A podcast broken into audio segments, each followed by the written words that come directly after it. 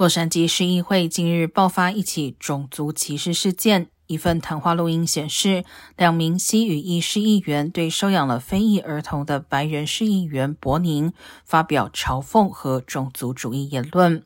涉及发表歧视言论的市议会议长马丁内斯，以及竞选时以华人女婿身份为号召的梁家逊，均已道歉。